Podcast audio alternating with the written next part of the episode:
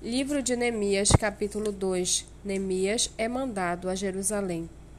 No mês de Nisan, no vigésimo ano do reinado de Artaxerxes, uma vez posto o vinho diante dele, eu o peguei e ofereci ao rei.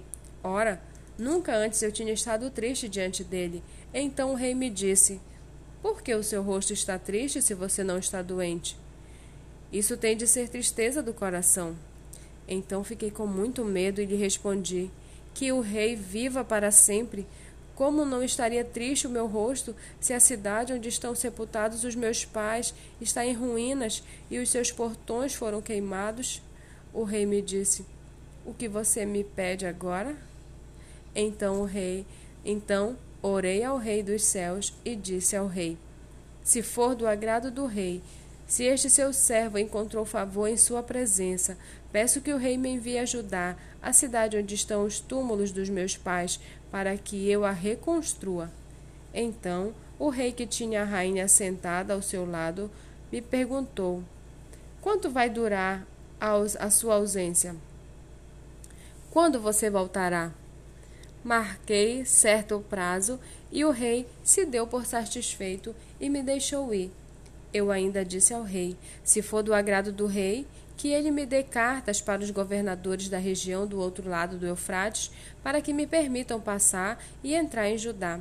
E também uma carta para Zaf, guarda das florestas do rei, para que me dê madeira para as vigas dos portões da cidade do templo, para as muralhas da cidade e para a casa em que deverei me alojar. E o rei me deu o que eu pedi, porque a mão bondosa do meu Deus estava sobre mim. Então fui aos governadores da região do outro lado do Eufrates e lhe entreguei as cartas do rei. Ora, o rei tinha enviado comigo oficiais do exército e cavaleiros.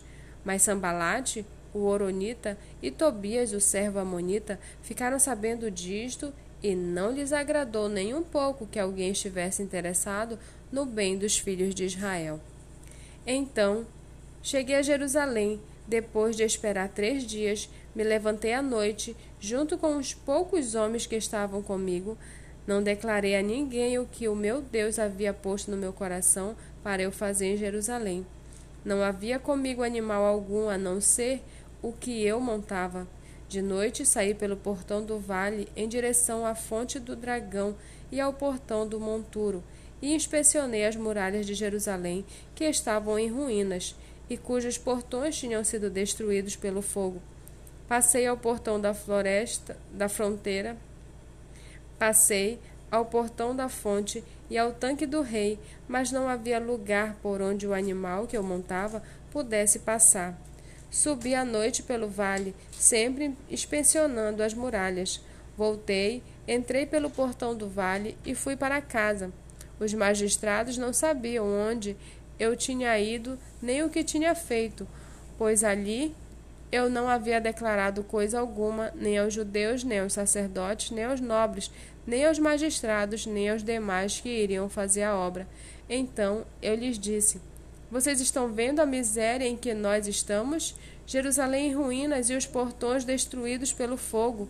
Venham, vamos reconstruir as muralhas de Jerusalém para nos livrarmos dessa vergonha. E lhes declarei com a mão, como a mão bondosa do meu Deus havia estado sobre mim, e também as palavras que o rei me havia falado. Então disseram: Vamos nos preparar e começar a reconstrução. Então se prepararam para fazer esta boa obra. Porém, quando Sambalate, o Oronita, e Tobias, o servo amonita, e um árabe chamado Gesem, souberam disso, zombaram de nós e nos desprezaram, dizendo: O que é isso que vocês estão fazendo? Querem se rebelar contra o rei? Então lhes respondi: O Deus dos céus é quem fará com que sejamos bem-sucedidos. Nós, seus servos, vamos nos preparar e começar a reconstrução, mas vocês não têm parte, nem direito, nem memorial em Jerusalém.